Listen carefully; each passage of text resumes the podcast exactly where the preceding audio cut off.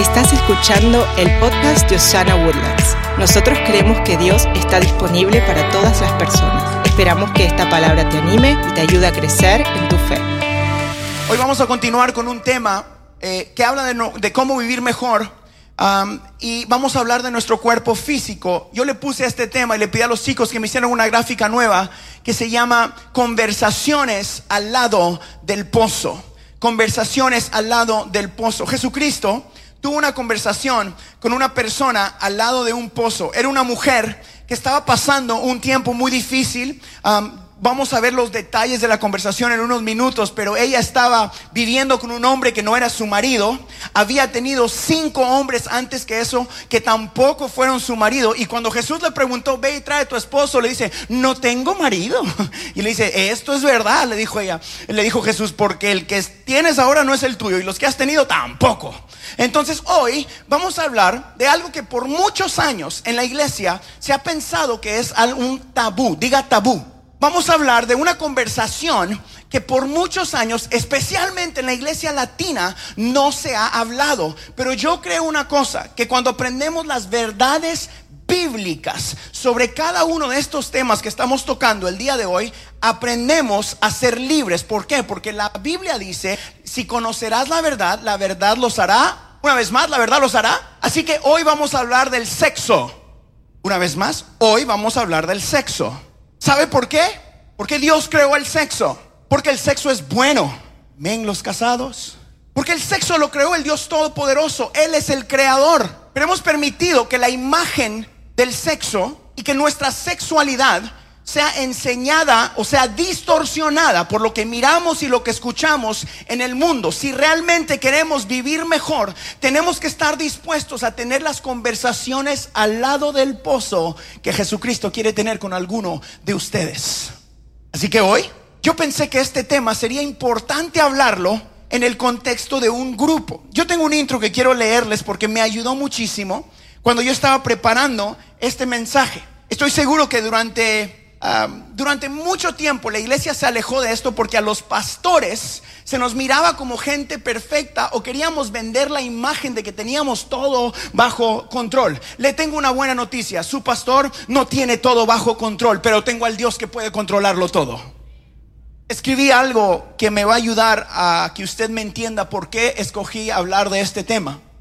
Y espero que le ayude a usted también. Y la verdad es de que si la iglesia no habla de estos temas, estamos entregando la licencia al mundo a que ellos sean quien vayan dirigiendo esta conversación y sean ellos quien determinan nuestra sexualidad o la sexualidad de tus hijos. Estoy tan convencido de que esta es una de las armas mayores del enemigo para distorsionar el matrimonio, para distorsionar tu soltería y para distorsionar tu noviazgo. Porque permitimos que lo que esté enseñando sobre nuestra sexualidad sean películas, canciones, los amiguitos en la escuela. Pero damas y caballeros, existe una verdad bíblica acerca del sexo y hoy en Osana vamos a enseñarte de qué se trata todo esto. Estas son las conversaciones que como iglesia necesitamos retomar y decir nosotros no estamos solo para ser eh, la parte de atrás de estas conversaciones. Jesucristo nos llamó a ser punta de lanza y en Osana nosotros vamos a aprender verdades bíblicas en el nombre de Jesús. Mi corazón, mi corazón es que podamos traer luz a estas áreas de tu vida. Que podamos traer luz a esta área de la vida de tus hijos, porque aunque usted no lo crea, ya saben más de lo que usted piensa. Y que juntos podamos aceptar lo que Jesús dice acerca de la- nuestra sexualidad y no lo que este mundo dice. Les leí en el capítulo 8 de Juan que dice, y conocerán la verdad y la verdad los hará libres. Por eso es que para mí es muy importante hablar la verdad de la palabra. Quiero leer una estadística antes de empezar con el panel de personas. Y eso es esto. Escuche esto. Las estadísticas dicen que en promedio el 50% de las personas que están en high school o en la secundaria en Estados Unidos están teniendo algún tipo de relación sexual. 50%. Míreme aquí. Si usted tiene uno de esos niños o de esos muchachitos en su casa, 50%. Para los latinos, ese número es más alto. Para los afroamericanos, eso aún es más alto. Para los gringos, es más poquito. Evan, di gloria a Dios. debería de alarmarnos como iglesia, debería de asustarnos y sobre todo encendernos el chip de decir, yo no voy a permitir que el mundo le enseñe a mis hijos acerca del sexo, voy a hablarles la verdad de Cristo Jesús. ¿Cuántos quieren que Jesús sea la guía en esta área de su vida? Vamos, si le va a aplaudir a Jesús, apláudale bien, por favor. Amigos, es tiempo, es tiempo que la iglesia tome esta conversación y que la, nos adueñemos de ella y que miremos el sexo como, es, como algo de Dios, que miremos nuestra sexualidad como algo que es un regalo de Dios. Por eso hoy es mi corazón que podamos santificar esta conversación a través del Espíritu Santo. Invité a algunos de los líderes de la iglesia para que me ayudaran. Por favor, denle un aplauso a la pastora Allison, pastor Beto y Dani Ventura, por favor. Vos ponete en medio, Allison, porque así miran algo bonito todo el camino en la cámara.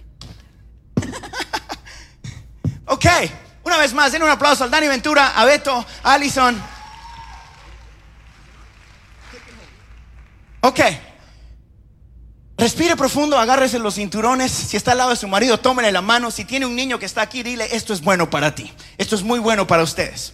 Eh, eh, les dije al principio que para nosotros como iglesia es importante Dani, Beto, Ali, que tomemos esta conversación. Es nuestra responsabilidad como líderes de la iglesia que hacemos cualquier cosa desde acá arriba, que seamos honestos con nuestra congregación. Y yo quiero empezar recordándole a ustedes que Jesús no le tuvo miedo a estas conversaciones. Cuando Jesús vino y se sentó al lado del pozo con la mujer samaritana, él ya sabía que la señora esta, en inglés se dice, she was trifling. Si usted no entendió eso, eh, she was trifling. I don't know how to say that. Era una señora que tenía cinco hombres antes y uno más en el camino. Por lo tanto, por lo tanto, yo me pregunto por qué Jesús no le dijo cuando se sentaron en el pozo, pecadora, dame agua, sino que Jesús en vez de juzgarla, tuvo una conversación con ella que la llevó a ella misma a ver su pecado y a terminar siendo una de las mejores evangelistas de su época. Si usted continúa leyendo la historia, ella termina evangelizando a cientos y cientos de personas a pesar de su pecado. Si usted no escucha nada más el día de hoy, escuche esto. A pesar de lo que estás viviendo, Jesucristo puede redimir tu vida y hacerte el mejor testimonio de gracia y de perdón de esta tierra. Así que bueno, Jesucristo nos invita a una conversación y por eso estamos aquí. Esta pregunta es para todos. ¿Qué es lo que ha estado formando nuestra idea o nuestra percepción acerca de la sexualidad en las iglesias? ¿Qué es lo que hemos permitido que determine nuestra sexualidad? Buenos días. Eh, yo creo que, que algo que, que nos sabemos todos muy claro es que lo que nosotros vemos, lo que nosotros escuchamos, lo que está alrededor nuestro, eh, con la gente que nos juntamos, eh, todo eso es lo que va formando todo lo que vamos nosotros percibiendo y como creando en nuestra mente eh, una realidad. Sea desde muy pequeños, desde el momento que nacimos y nuestros papás nos están enseñando a caminar, a hablar, a comer, eh, todo eso. Y mientras vamos creciendo y madurando eh, físicamente y también madurando en todo sentido, todo lo que estamos viendo y escuchando, lo que está entrando, yo lo miro así como que nuestra, nuestra vida es como una esponja y lo que le estemos echando a la esponja, sea agua, eh, sea con lo que estemos llenando esa esponja, nuestro, nosotros estamos absorbiendo eso. Entonces, la pregunta en sí es bien sencilla. Eh, estamos nosotros siendo captando y siendo formados por todo lo que nosotros miramos, escuchamos. Y no solo eso, sino que hay dos maneras que eso sucede. Una manera es literalmente solo por, que nosotros, por el hecho de que estamos viviendo y tenemos oídos y podemos ver, entonces las cosas pasan, entre comillas, por casualidad. Pero también hay una agenda, como se dice mucho en las noticias, de, personas que quieren eh, formar nuestra mente y todo lo que nosotros miramos eh, bien específico. Dicen, bueno, eh, queremos que la gente mire esto, crea esto, y eso se puede hacer a través del mercadeo, se puede hacer a través de un sinfín de cosas, pero estamos siendo formados de una manera u otra, sea a propósito o sin querer, queriendo, como decía un gran amigo nuestro. Eh, estamos siendo formados y nuestra lo que nosotros pensamos y sabemos eh, viene todo por lo que nosotros miramos y escuchamos y, percibimos. Yo creo que es importante recordarnos que la palabra de Dios dice que nuestros ojos son la lámpara de nuestro cuerpo. O sea, lo que nosotros estamos viendo eh, es, es lo que somos. Y llega a nuestro corazón y de ahí mana la vida. Yo creo que lo que estás hablando, amor, es que en el mundo estamos siendo sobresaturados y sobreexpuestos a lo que es el sexo, mientras tanto en la iglesia se está callando, en las casas, en los hogares, con las familias hijos de Dios estamos callando. Entonces, ¿qué está pasando con nuestros hijos? ¿O qué sucedió con nosotros? Por lo menos en mi, en mi historia, y honro a mis papás, yo sé que hicieron el mejor trabajo posible. Pero esto no se habló nunca en casa. Entonces, ¿qué pasó? Yo eh, aprendí de las películas, de la publicidad, yo aprendí de lo que yo veía y lo que yo escuchaba, pero no había formación bíblica. Eh, lo único que escuchábamos en casa era no, no, no. Mira, este es el listado de cosas que no hacer y entonces vivíamos con cierto temor porque el mismo sobreexposición del mundo hacia mi persona eh, en nuestro, nuestra naturaleza pecaminosa nos lleva a, ver y buscar más y más. Lo que era no. Sí, lo que era no. Si te dicen que no, pues uno dice que sí. Dani, yo, vos creciste en la iglesia. E, y, y, una de las cosas que yo me acuerdo que escuchaba yo acerca de este tema en la iglesia era, mm, tienes que llegar virgen al matrimonio. Ese era como que el único tema que se hablaba acerca del sexo en la iglesia. Decían, tienes que dar virgen al matrimonio. ¿Vos escuchaste eso? ¿Y, qué más escuchaste o qué más formó tu percepción de eso? Eh, siempre te metían a ese tema, pero uno tenía esos... Yo creo que una de las cosas, ya, denle un aplauso, that's a great answer, muy bien.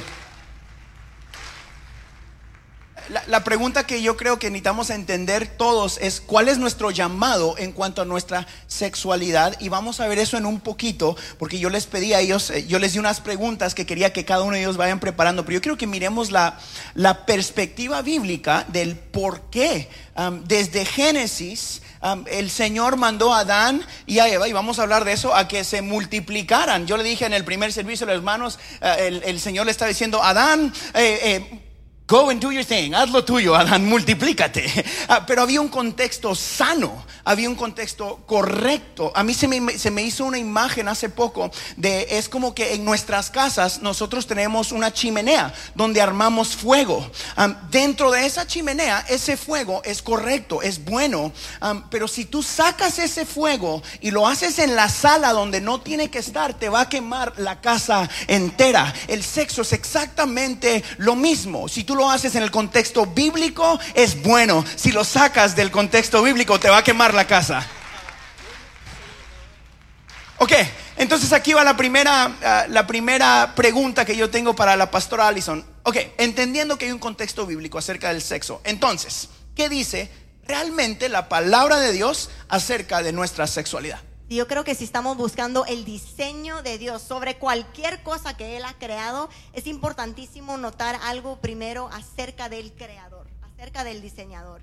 Y nuestro Dios diseñador, creador, le interesa la intimidad, le interesa, es algo importante para Él. Y nosotros vemos esto muchas, en muchas páginas de la Biblia, pero a mí me sorprende unas palabras que dijo Jesús en Mateo 7, 21 al 23. Él dijo eh, estaba hablando con sus discípulos y estaba diciéndole que no todo aquel que dijera, Señor, Señor, va a entrar al reino de los cielos, sino que él dijo que ese día van a llegar muchos y van a decir, Señor, Señor, pero yo saqué demonios en tu nombre, expulsé demonios, profeticé en tu nombre, y él va a decir, él dijo, yo les diré, aléjense porque no los conocí. O sea, el hecho de conocer, ser conocido por Dios, deberíamos de subrayar eso y decir, wow, Dios quiere conocernos. Pero cuando vemos esa palabra conocer a través de la Biblia, es impresionante porque hasta se usa esa palabra para este contexto de lo, de, lo cual estamos hablando hoy. Dios quiere que nosotros lo conozcamos,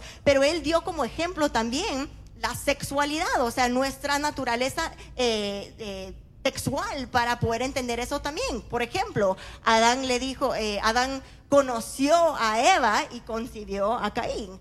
Eh, José no conoció a María hasta después de tener a Jesús en brazos. Entonces, literalmente están usando la palabra, la definición bíblica es, es esa intimidad, esa unidad, el ser uno. Entonces es importante entender, wow, el diseño de Dios en realidad empieza desde el hecho de que Dios nos quiere conocer a nosotros y quiere que nosotros lo conozcamos.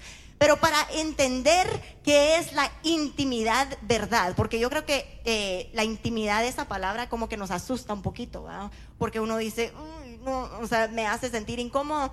Pero yo creo que para entender la el verdadero dice la intimidad es importante entender nuestra identidad primero. Entonces, para entender nuestra identidad hay que regresar a las primeras páginas de la Biblia. Génesis 1 del 27, 28 eh, es donde Dios dice que nos creó hombre y mujer a su imagen y su semejanza. Hombre y mujer. Y después él, como el pastor Jaro dijo, casi que en el mismo suspiro dice, vayan y multiplíquense, ¿va?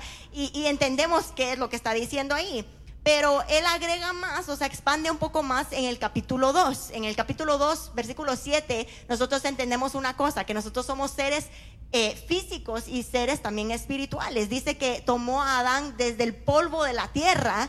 Entonces eso es lo físico. Somos seres físicos, sí o sí, con una nat- naturaleza física. Pero luego que hizo el Espíritu Santo en ese momento, sopló vida dentro del hombre y vivió recibió vida. Entonces ahí vemos que somos seres espirituales y seres físicos. Y luego en todo ese capítulo nos pinta la imagen, una imagen preciosa de lo que era el primer matrimonio y lo que era la, sexualidad, el sexo en el contexto por lo cual Dios lo había creado. Básicamente Adán está haciendo sus tareas, de cumpliendo su propósito en la tierra, de cuidar la tierra.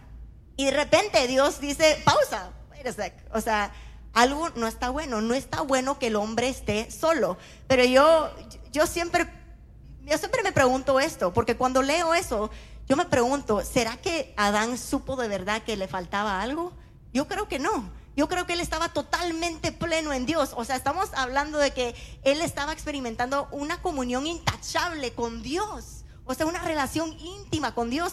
Yo creo que a Adán no le faltaba nada. Pero Dios, nuestro Dios creador, creativo, que nos quiere pintar imágenes, dijo, yo quiero que realmente entiendan lo que es esta intimidad. Así que les voy a pintar una imagen de lo que es esto. Y vemos que eh, él durmió a Adán, sacó una cosilla, formó a la mujer y se le, le presentó la mujer al hombre. Eso me encanta. Le presentó así como que, miren, esto es, yo soy. Este es- soy artista, eh, esta es mi creación para ti, para que experimentes la intimidad. Y dice la palabra, de, bueno, no dice, pero uno nota que Adán se emocionó. se emocionó bastante, a hueso de mi hueso, wow, carne de mi carne.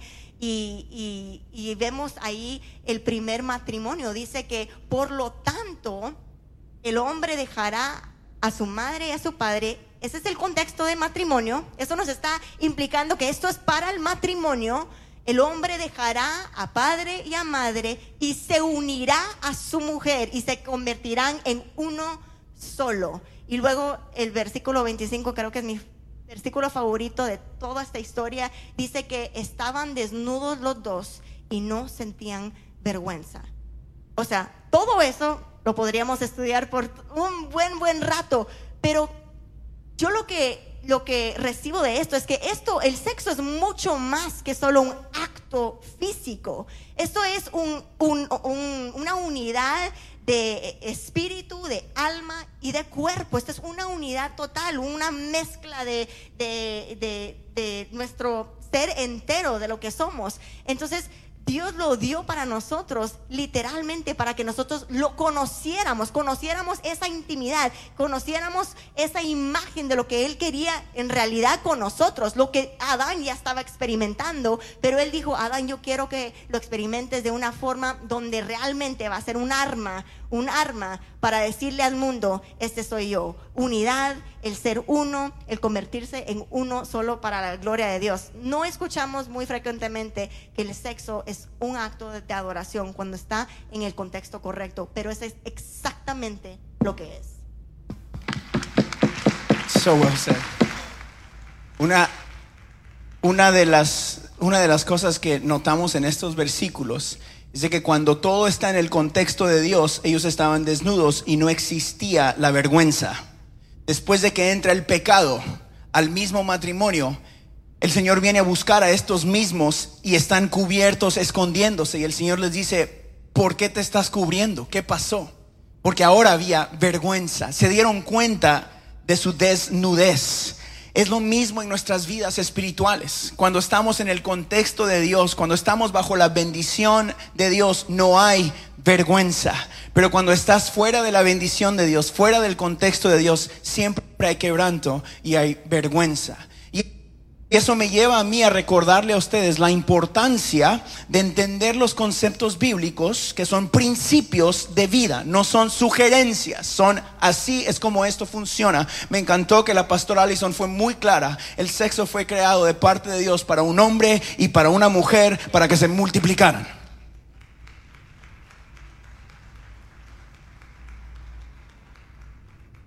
Pero la pregunta es, ¿qué sucede, Pastor Harold, cuando yo he quebrantado eso y estoy sentado acá?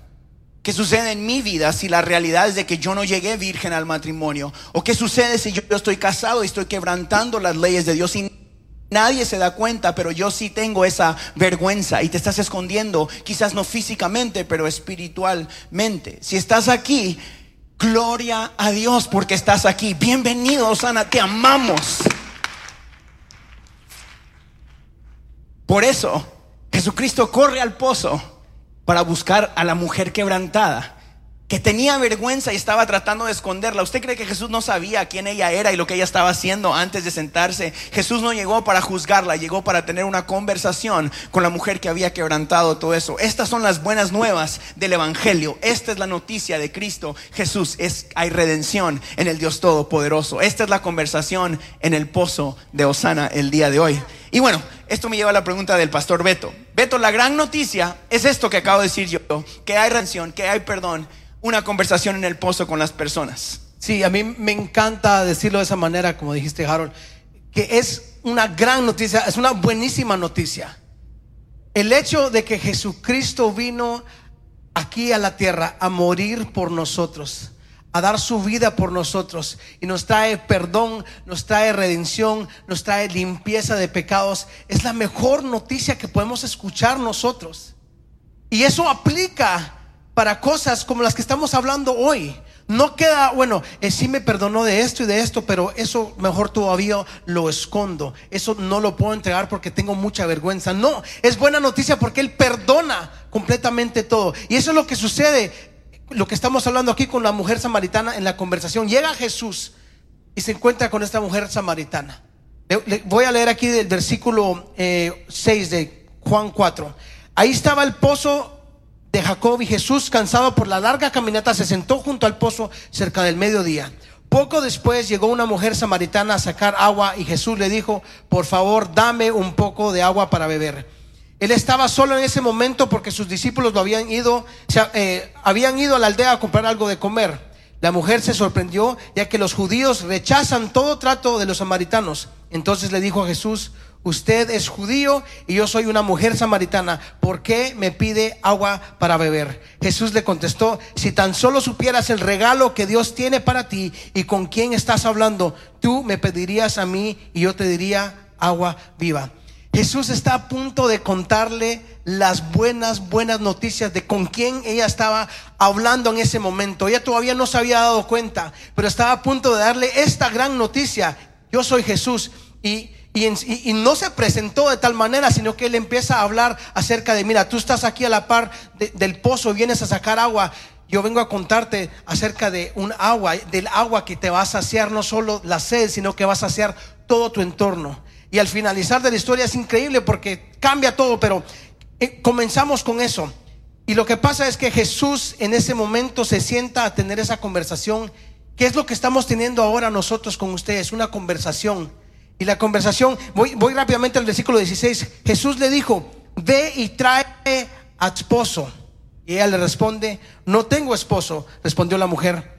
Es cierto, dijo Jesús. Ponga mucha atención, es cierto. No tienes esposo porque has tenido cinco esposos y ni siquiera estás casada con el hombre con el que ahora vives. Ciertamente dijiste la verdad. Número uno, Jesús ya sabe todo. No hay nada con esta mujer samaritana y no hay nada en tu vida que esté escondido que Jesús no sepa. Él sabe todo. Al igual que la mujer, cada uno de nosotros cada uno de esos errores, por muy pequeños o muy grandes, cada una de esas partes oscuras de nuestra vida, en el área de sexualidad, en el área de, cualquier área, pero específicamente el área de sexualidad, cualquier cosa oscura en nuestro pasado o presente, Jesús ya lo sabe. Y no importa dónde te encuentres hoy, no importa dónde estés en este momento escuchando esto, tal vez algo incómodo o tal vez no, Él ya lo sabe. ¿Y qué es lo que pasa? La buena noticia entra aquí. El número dos, Él te ofrece perdón por eso. Él viene, Él quiere limpiar, Él quiere redimir todo eso en tu vida.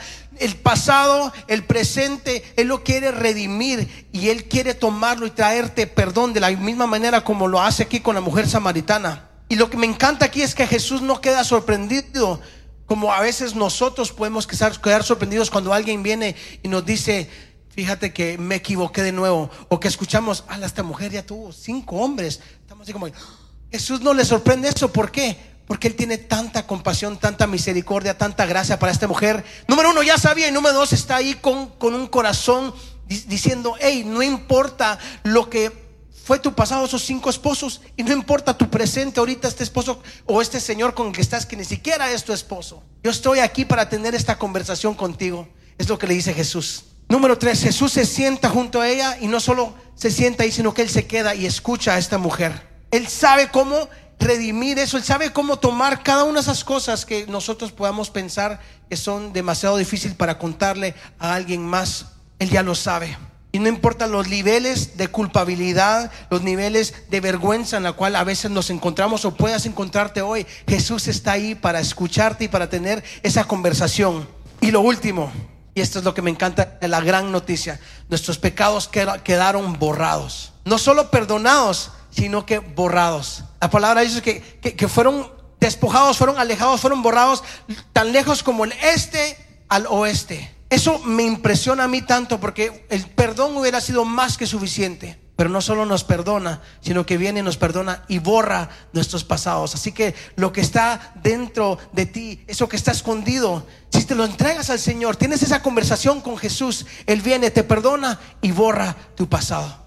Quiero que usted escuche eso, por favor, porque quizás usted está aquí sentado y el enemigo intenta de acusarte ahí donde estás en la silla y quizás trae a tu memoria cosas que hiciste antes de estar casado, cosas que pasaron en tu niñez, cosas que están pasando en tu matrimonio. Quizás estás luchando con tu identidad sexual y acabas de escuchar lo que la Biblia dice a través de eso. No importa en qué etapa hayas fallado, siempre hay misericordia y hay un cambio en Cristo Jesús. Y esta iglesia va a ser una iglesia de misericordia, de verdad bíblica, pero de misericordia también. A eso nos llamó el Señor. Dani, entendiendo todas estas cosas, um, yo creo que nos ayudes un poquito. A, a- a- si yo estoy en la CIA, entonces, ¿qué hago ahora? ¿Qué pasa en mi vida con todo esto? ¿Qué hago con estas cosas? Ah, como un ser sexual, un ser espiritual. ¿Cuál debe ser mi respuesta a estas cosas que estamos aprendiendo ahora si yo estoy sentado allá? Ok. ¿Cómo vamos a vivir nuestra vida eh, eh, en, términos relacionales? Y me encanta lo que habla Dios en el libro de Cantar de los Cantares, donde habla de que nuestras relaciones es- están diseñadas para vivirlas de tres maneras, como con tres clases de amor. Entonces, si quitamos uno de esos amores, no vamos a poder vivir en esta plenitud. Entonces, uno de los amores es el rayá, que tiene que ser con ser amigos. Yo me acuerdo que conocí a Glorita en un viaje misionero. Empezamos a tener nuestro rayá, pero a través del rayá sabíamos que podíamos tener un ajabá. El rayá tiene que ver con la amistad, con todo eso, pero el ajabá tiene que ver con, con el compromiso. Porque el de los cantares dice, y los muchos van a pagar. Te compromisas cuando nos pero viene la tercera parte, que es el dot, que tiene que ver con mecer, con acariciar, que tiene que ver con la sexualidad. Muchas veces en, la- en- en las relaciones quitamos unas de esas y empezamos a vivir no en base al diseño de Dios. Por ejemplo, hay personas que son amigos pero no tienen compromiso y tienen sexualidad. Al final del día siempre se sienten vacíos. O hay parejas que tienen muchos años y son buenos amigos, tienen un compromiso, pero no tienen la sexualidad. Están incompletos por cómo Dios nos ha formado. De una u otra forma sabemos que hemos fallado, pero me encanta lo que estamos conversando, como Jesús se sienta con la mujer y dice, yo sé que has fallado, yo sé que el hombre ha fallado, pero yo he venido a hacer las cosas nuevas. Yo he venido a restaurar todo. Y una de las conversaciones que tienen, la mujer le dice, yo siempre vengo a este pozo. En el tiempo de la Biblia se hablaba mucho como del lugar, es que este pozo lo hizo mi padre Jacob. Eh, venimos a adorar acá. Y Jesús le dice, sí, sí, sí, yo sé que vienes a adorar acá, pero va a llegar el momento y el día es ahora donde mi Padre no busca adoradores que le adoran allá o acá, sino que le adoran en un lugar, en espíritu en verdad. No siempre he podido como interpretar eso, porque ¿qué es espíritu en verdad? Y, pero interpretémoslo como la Biblia llama a las palabras. ¿Qué es la verdad? Jesús dice, yo soy la verdad. Por lo tanto, el lugar de nuestra adoración es en Jesús. Básicamente, Jesús le está diciendo a la mujer, yo sé que sientes esa culpabilidad y vienes a tomar de esta agua, del, pozo de Jacob, pero esta agua nunca te va a limpiar, es el lugar incorrecto. La única agua que limpia y que salpica para vida eterna es en un solo lugar, la verdad que es en Cristo.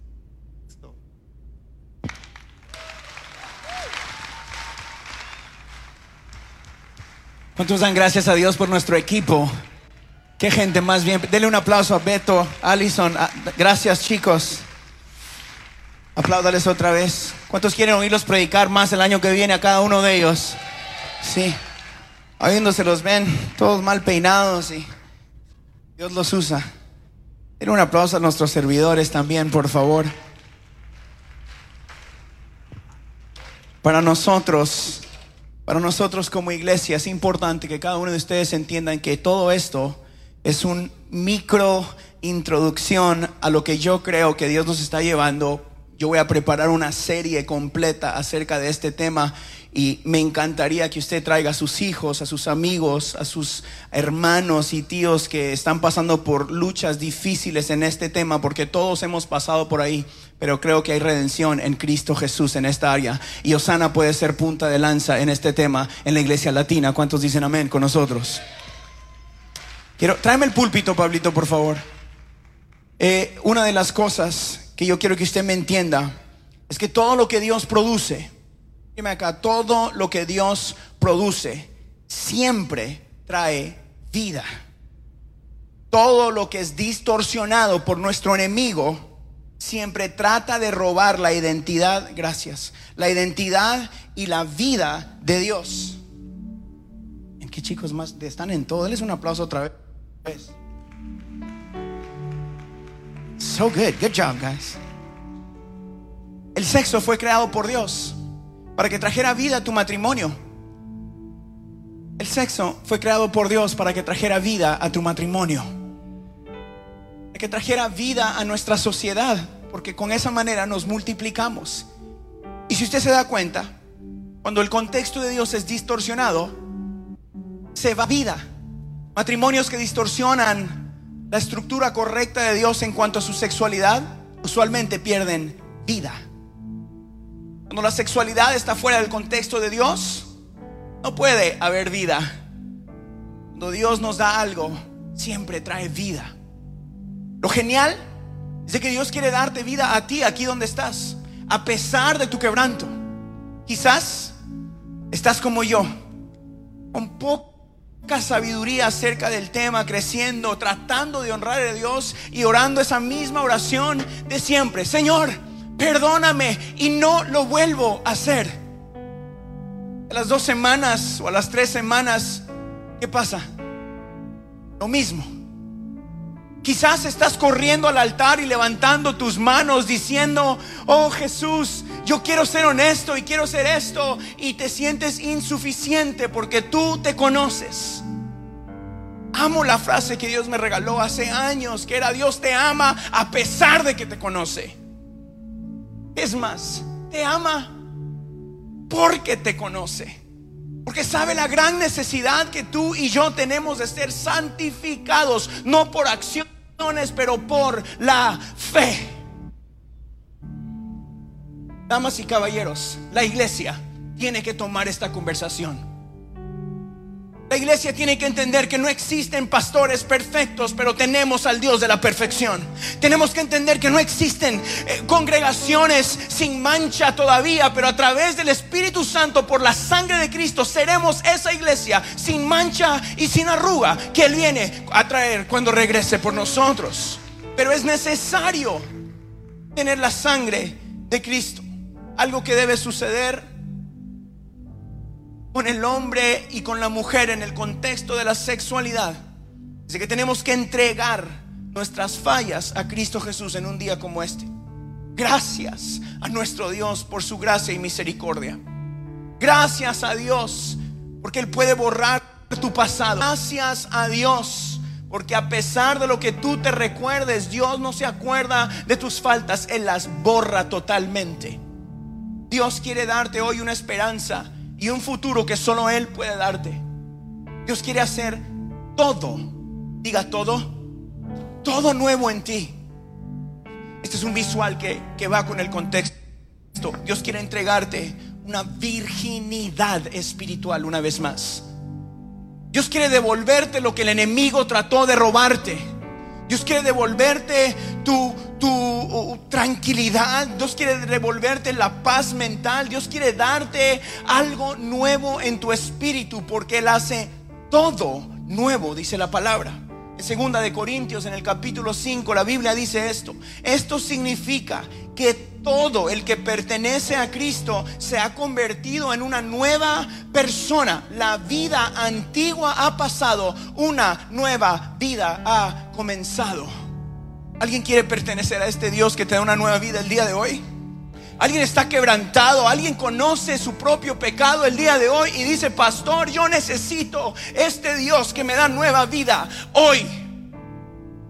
Por eso damos nuestra vida aquí, porque los amamos tanto que necesitamos hablar de lo que el mundo está hablando y santificarlo a través del Espíritu Santo. Nuestro Dios todavía da nuevo principio. Nuestro Dios te ofrece virginidad espiritual, mental y emocional a través del Espíritu Santo. Hoy Dios quiere santificar tu matrimonio, Dios quiere santificar tu soltería, Dios quiere santificar cada área de tu vida. ¿Alguien necesita a ese Dios en Osana el día de hoy?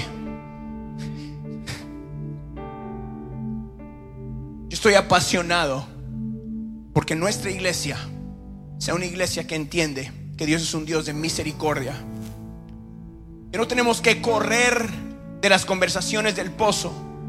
Que no tenemos que huir cuando miremos una persona que vive su sexualidad de la manera que nosotros no la vivimos.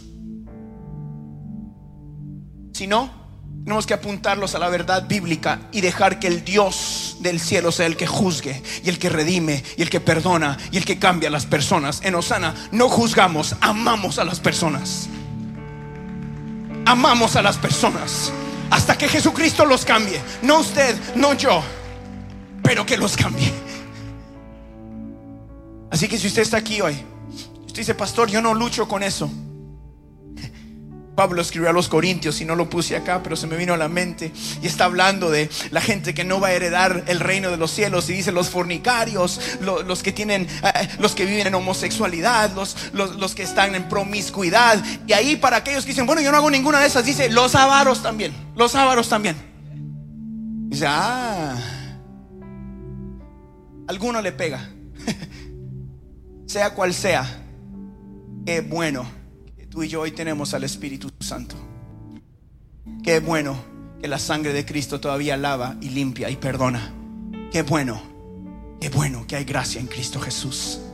Yo quiero darte a ti la oportunidad el día de hoy que estás aquí y estás pensando y escuchando este tema y dices, yo sé que tengo algo escondido en mi corazón, algo ha estado sucediendo en mi vida y aunque tú pienses que nadie sabe, el Dios Todopoderoso conoce cada rincón de tu vida y aunque conoce cada rincón de tu vida, pone a una persona como a mí aquí arriba para recordarte, te amo tanto a pesar de ti, porque mi amor no tiene que ver contigo, tiene que ver conmigo y quien yo soy. Yo soy el Dios de amor, yo soy el Dios perdonador, yo soy el Dios que restaura y que renueva y que te ofrece nueva vida. Hoy hay un nuevo principio en Cristo Jesús. Alguien está aquí que necesite el nuevo principio. Yo quiero pedirle a nuestra congregación que se ponga de pie antes de terminar. Pónganse todos de pie, por favor. La Biblia dice que si no nos avergonzamos de Él,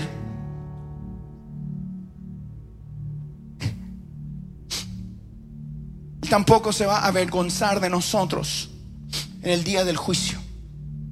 Amigos, si usted está luchando con la pornografía, si usted está luchando con la infidelidad, si usted está luchando con la promiscuidad, no sé cuál sea tu lucha en esta área de la sexualidad. Yo quiero que me miren a mí. Como pastor de esta iglesia les puedo decir, yo he luchado con muchos de estos temas, pero gracias a Dios por su misericordia y su gracia. Me puedo poner de pie el día de aquí, el día de hoy diciéndole aquí, yo estoy aquí por su gracia y por su misericordia y porque he entendido lo que es ser perdonado por el Espíritu Santo, por Dios Todopoderoso. Y por eso puedo pararme aquí y decirte, hay perdón para ti también.